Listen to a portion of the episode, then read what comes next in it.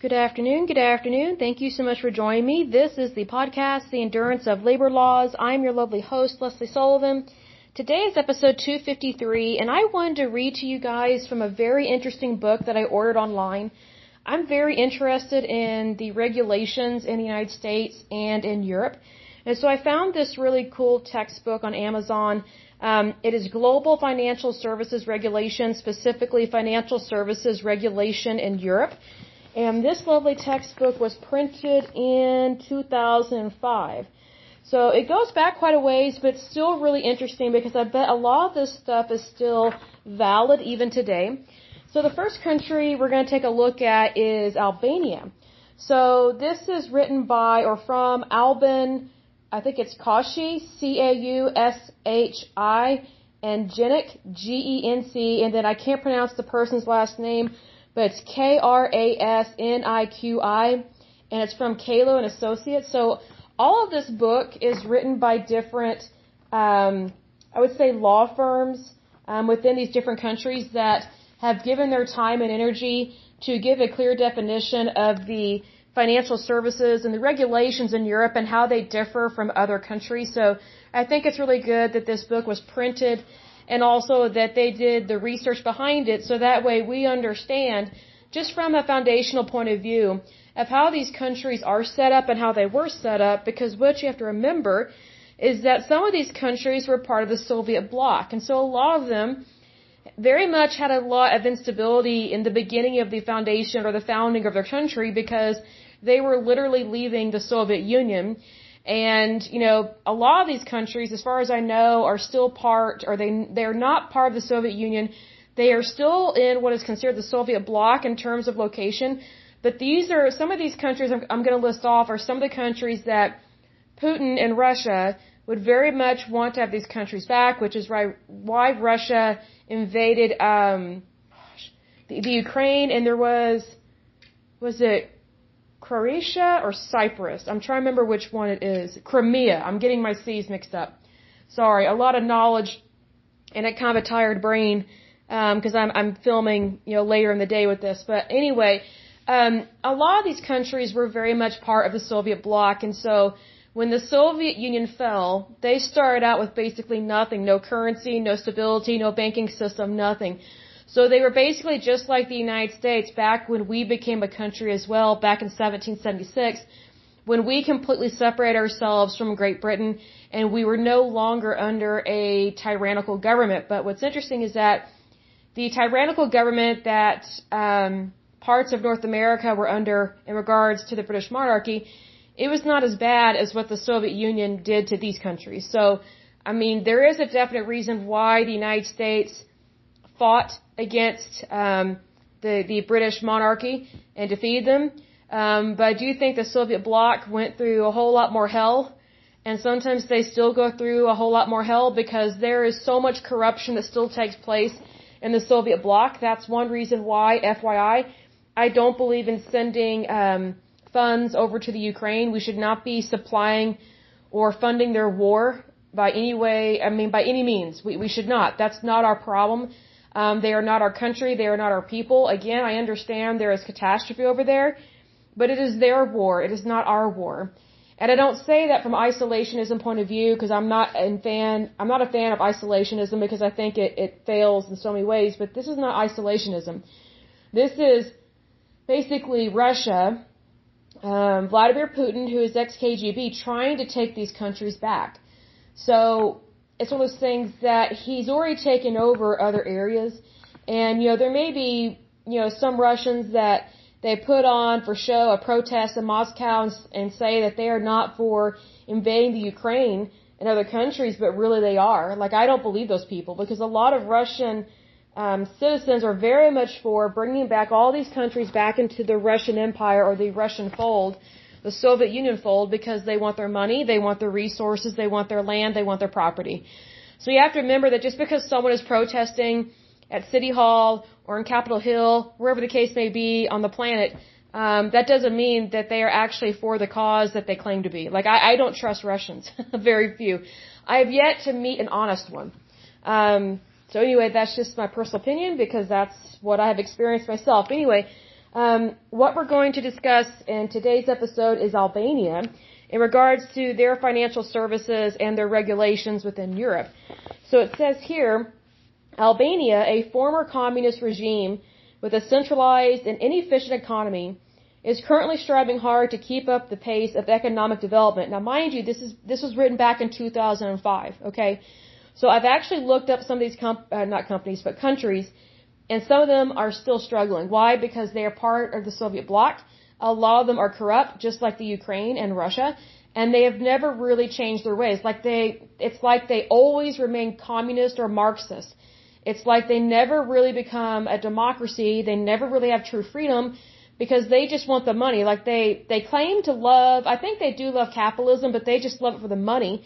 They don't re- honor and respect the ideology of capitalism where you have freedom and democracy.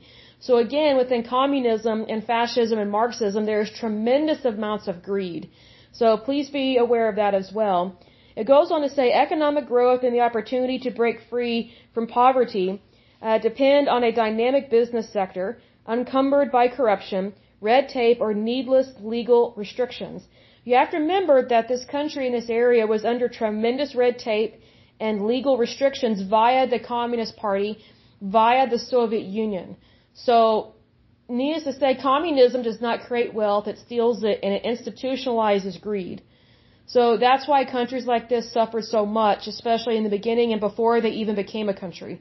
So just be aware of that as well. Today, mind you, this is back in 2005, this is discussing today, the fastest growing sector of the, of the economy is in the area of financial services. I'm not surprised by this because if you don't have financial services, you don't have a banking system. And if you do not have a banking system, you do not have a stable or worthwhile economy. So it won't really matter whether or not you own land or not. If you have no currency, you basically have nothing except a title or a deed to your property, which is still really important I'm not saying tear that up or burn it. It's very much important, but it just makes it very difficult to be prosperous if you have no, no financial system or services. So just imagine if we didn't have banks or credit unions, if we did not have um, deposits, if we didn't have checks, if we didn't have credit cards, debit cards, if we didn't have trust funds or 401ks, you know, just think about all the financial services that are available here in the United States. And what if we did not have access to any of those things? Like just overnight had nothing. That is basically what happened to a lot of these countries whenever they were invaded, and if they are being invaded by uh, basically the Soviet Union Part Two, which is the current day Russia. Um, but again, we are not responsible for their prosperity or for their neglect. They are people of their own. They need to stand up for their country. They need to stand up for what's right. And what's interesting is that the Russian people typically do not stand up for what's right because you know, what's interesting is that they are very religious in terms of being Russian Orthodox, but when it comes to policies and procedures and taxes and rules, laws, and regulations, um, good luck trusting a Russian. I mean, even Family Guy makes fun of this. So they make fun of the Russians. So there's a really funny episode where Meg, um, she goes over to Russia to try and find a hacker. I guess that stolen money from either Stewie or Brian and she ends up falling in love with this Russian, but he's just using her as a American bride. And it's a hilarious episode, but it's very realistic of what it's like over in Russia in terms of it being poor, impoverished, and how they pretty much all have the same haircut. so, and it's kind of sad for Meg because she thinks she's found someone that loves her, and um, he's just using her for citizenship, which is what happens a lot um, with Americans, but typically it's with American men that marry a Russian bride. You know, good luck with that being real or um, thought provoking or moral or religious. So just be aware of that. He goes on to say, today the fastest growing sector of the economy is in the area of financial services.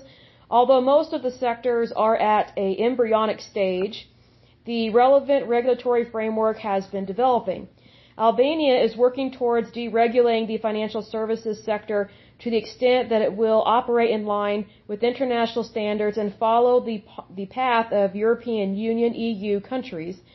However, the government needs to work on key policy instruments and institution building to create a sound environment for business. So what's interesting is that this, this country is more concerned about joining the European Union as opposed to creating its own currency and being completely financially stable on its own. That is a big problem with the EU and um, the euro is that it creates instability by making these false promises. Oh, just join the EU. Don't be independent. No, you need to be independent. You need to know who you are as a country, as a nation, before you can start joining other things. But Albania, they haven't really followed that right path. So that's why a lot of these countries that are the Soviet bloc, um, that basically got their freedom once the Soviet Union fell or once the once the Berlin Wall fell, a lot of them have been corrupt because they just want someone to put a band-aid on their situation, so they immediately try to look towards the EU. And you know, the EU, stupidly, if they allowed them into the European Union, the European Union, their currency overall suffers tremendously because you're basically bringing in dead weight and you're bringing in someone that doesn't have a stable economy or a stable country and they don't even really have a market yet. Like they don't have a marketplace per se for goods and for a good private sector. So why would you bring on someone that's not stable enough to really help sustain your currency or to make it better? An example of this would be Belgium and Spain and also Greece. They've been bankrupt for years and they've been ruining the euro for I don't know how long. And but yet um, they get away with it. So it's one of those things you have to be careful who you let into the European Union, and you have to be careful who you, who you do business with. You know, just because you pity someone and because they've been through a lot, that doesn't mean that they have good business sense or that it is wise to do business with them. Because you're taking on, you're basically taking on their debt and um, their hardship, and that's I don't think that's appropriate to do. It just isn't. So it goes on to say a prerequisite uh, to attain these goals is the establishment of a basic legal and administrative framework for business, setting appropriate conditions for business operations, good basic business law, and corporate governance policies would promote efficiency and corporate uh, integrity that is the most vital part of Albania's economic infrastructure. To make Albania's market more attractive for foreign investors, the government has to design and develop policies and practices for sustainable direct investment from abroad. So basically, this country doesn't have a clear plan, at least from what this sounds like. It doesn't have a clear plan of how to be its own country. It's looking outward instead of inward. That is their biggest problem. That is very much a communist way of looking at things. Look to others, not to yourself. So that is why a lot of these countries are still communist, why they still have corruption, and why, um, and also I think why they cheat a lot in the Olympics as well. We've done a previous podcast, if you go back several episodes, where we talked about the Olympics and the amount of fraud and corruption that comes from the Soviet bloc and with their athletes. So it is very concerning, but it's just like nothing is new. It's like it doesn't make my jaw drop. It doesn't surprise me because of the corruption that's always been there, and yet they refuse to turn away from communism. They still want someone to hold their hand. They still want some form of government that um, provides everything for them, as opposed to being independent. You know, it's very difficult to have independence in your country if you or your citizens are not willing to be independent in your life. Like if you're not willing to be an independent thinker, if you're not willing to be an independent business owner, if you're not willing to be an independent worker, you know what I mean? Like you have to, you have to have freedom of thought and you have to value your thoughts. But if you're just going towards the collective, which is exactly what Albania is trying to do here, you're never really going to have true success. Like you're never really going to have true democracy or capitalism. It's always going to be fake. It's always going to be shoddy and shady. So that's kind of what's been going on here. It goes on to say, during the last decade, in terms of historical background, Albania has undergone some major economic and social changes. The country inherited poverty, that's true, a deficient industrial sector, and serious flaws in the administration and financial institutions from its previous regime. That's very true. The Soviet Union, unfortunately, um, institutionalized kind of, I would say, lousy governors that ruled different areas, kind of like little mini dictators that were controlled by the ultimate dictator. So within those regimes, they had lack of freedom, um, no diplomacy, no regulations. It was just all about um, feeding at, feeding at the trough, but only the officials could feed at the trough, not the people. That's why there was so much poverty, starvation, death, and disease. So hence, you know, communism is not a good thing; it's, it's a bad thing. Uh, goes on to say the initial impact of this transition caused several macroeconomic problems. In 1991 to 1992, the GDP, also known as gross domestic product, decreased by 40%. Inflation reached 226%. That's 226, okay? 226%. And the unemployment rate grew to 27.9%. So that means at least, I would say a little over one in four people were unemployed. So that's, that's pretty bad. That's a huge, I would say, that's a huge amount of your population not having employment and they don't have access to things that they need. That is very unfortunate. It says from 1992 to 1996, with the assistance of the World Bank, the International Monetary Fund, also known as IMF, and other donor organizations, Albania initiated a program designed to stabilize the economy. Moves were taken to prevent further deterioration of the economy. Through a tight monetary policy and several fiscal and credit measures, GDP increased by an annual rate of approximately 9% and unemployment stabilized at 12.4%. That's not bad, folks. That's not bad. It could be better, but that's not bad. Continuing where they started out at, which was basically nothing. It says, however, the macroeconomic policies were not backed by institutional reforms. That's unfortunate.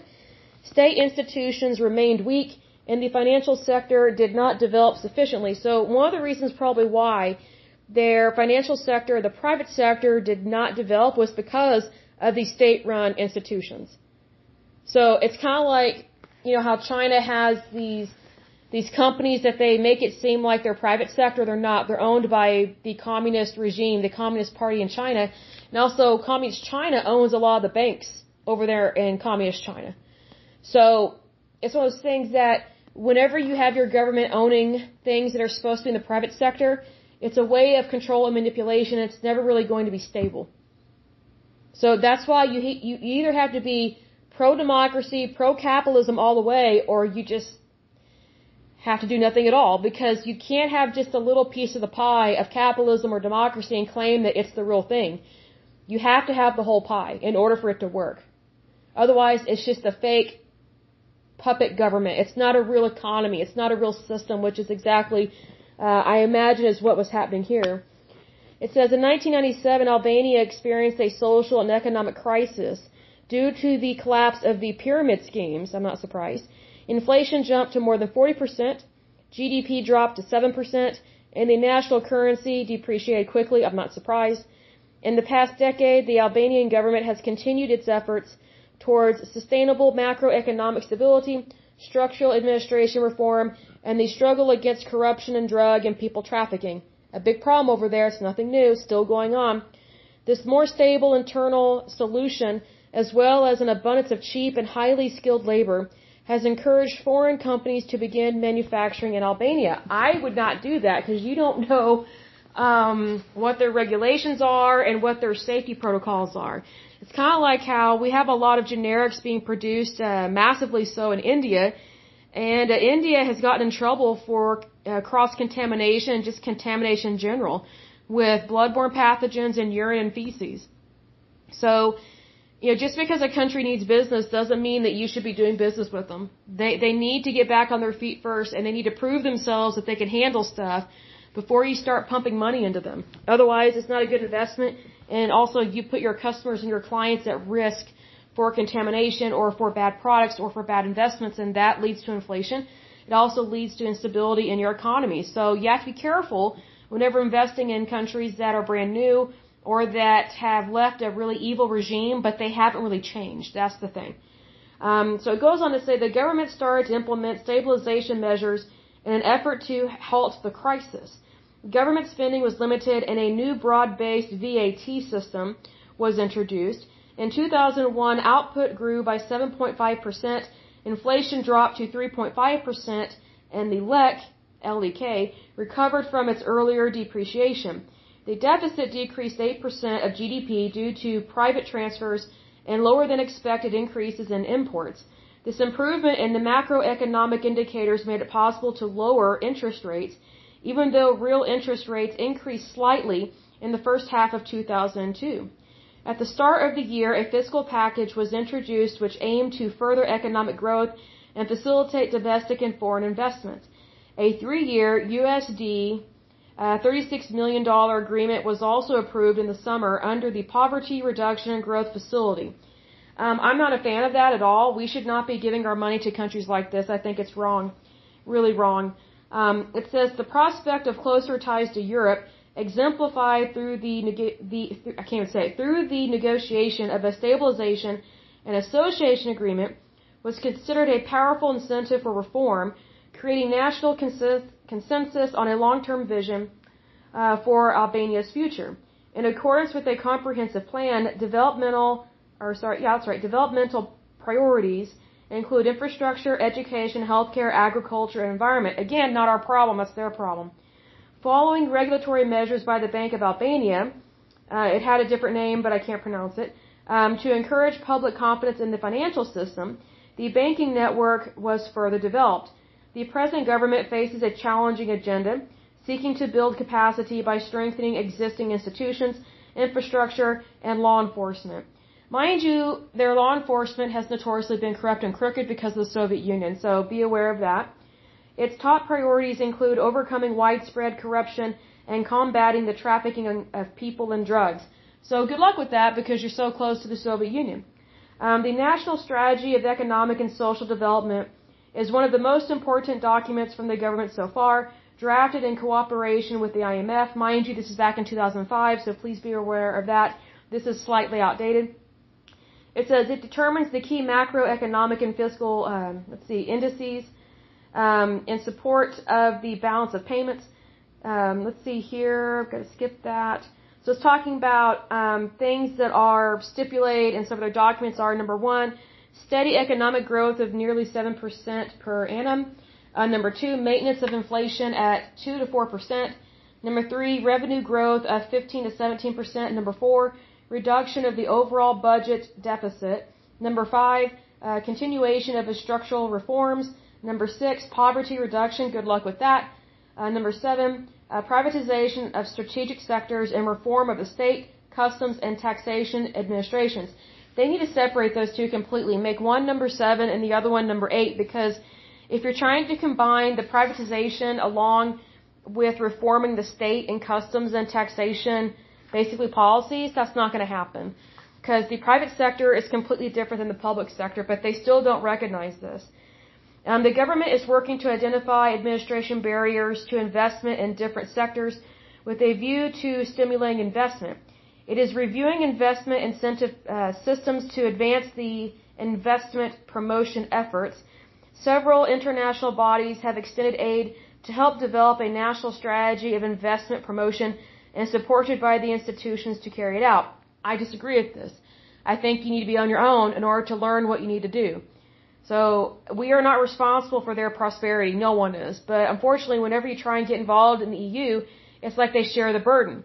And that's not fair to successful countries because it lowers the accuracy of their books, their ledgers, and their currency, and it leads to inflation in other countries when they normally don't have inflation, but, but because they've been hooked up to a not so stable country, it leads to problems within their country. That's why Britain voted in favor of Brexit, you know, basically leaving the EU and keeping their pound. So, you know, basically the British pound. So Britain was smart. And, Britain was very smart in doing that, and I'm glad they did that. What's interesting is that there were so many Americans that were against that. I'm like, really? So why are you against this? Well, I knew this one girl who was an absolute moron and idiot. She was totally against Brexit. I was like, well, what's your reasoning? She says, well, I've been to Italy and I've lived over there. I was like, yeah, wasn't it for school? Yes. I said, okay, so you were there as a tourist and a visitor. You don't live in the EU. And you did not live in Britain, you lived in Italy. So who are you to say that Britain should not leave the EU? Or that, or that they shouldn't be part of the euro? Or that they should sacrifice their, their British pound for people that don't really care to be honest about their banking system? This chick just looked at me like I was nuts and she got pissed and walked off because she's she's all into Italy and everything. Italy is a beautiful, wonderful country to a certain extent. It also um, has very much a lot of corruption. Um, it has a lot of government red tape. It's not a perfect country. It is way more corrupt than the United States. They have way more problems than we do. It is very much a problem. And, you know, I find it very interesting whenever someone goes over there and visits and they just think it's 100% great when they don't actually live there. Like, there is a complete difference between living somewhere and just visiting. You know, there there's a totally different process to that, totally different interpretation. And it's like when you're visiting there, you're you know, you're basically just on a tourist high. But you're you're not really part of the system. You're just giving them your money just to stay there. It goes on to say with part or sorry, in partnership with colleagues from these organizations, national entities are working to develop a standard methodology for assessing the country's investment climate to help in identifying priorities uh, for reform. I don't mind that, just don't give them our money. Negotiations on association and stabilization agreement with the EU are expected and considered a top priority. I'm not surprised. Such talks would have been seen as a testimony to domestic developments, reforms, and progress towards concluding the country's transitional period. Here's the thing. Other countries are not responsible for their transitional period. It's just not. They need to be completely financially on their own and, and do everything on their own because it will mean more nationally and also as citizens. I mean, if you're always living on a handout, that's kind of a problem because it's like you don't really take pride in your work or, or in what you're doing. Goes on to say the World Bank approved important agreements in 2002 wherein the government uh, should receive USD uh, 131 million dollars for the period uh, 2003 to 2005. I completely disagree with this. That is our money, not theirs. A three-year agreement under the PRGF for about USD 36 million dollars. I don't agree with this was approved in June 2002. Albania's public debt ratio, already lower than in, than in the majority of the PRGF countries, uh, was forecasted to drop by 6% of GDP in 2002, largely due to debt relief. We are not responsible for other people's debt relief. This is ridiculous. The current account deficit is projected to decrease over the medium term, reflecting in part the planned fiscal consolidation. A new impetus has also been given to the trade uh, liberalization and facilitation process in the Balkan countries, and the main objective being to create an area of 55 million consumers in a liberalized, liberalized, excuse me, trade zone, making it more attractive to foreign investors. Excuse me, foreign investors. So, um, again, that's that's not our problem. That's not what we should be looking into. We are not responsible for other people's economies. Um, I disagree with this. This is just not a good thing to get involved in. Um, but I'm going to end it for there for this this episode because my voice is getting a little hoarse, and so we have uh, more to to discuss in terms of Albania and how they got started in basically their current day infrastructure, and hopefully it is stable today. Because again, this is back in 2005. Um, but as usual, I will go ahead and end this podcast. But I do hope and pray that you have a wonderful day, a wonderful week. God bless and bye bye.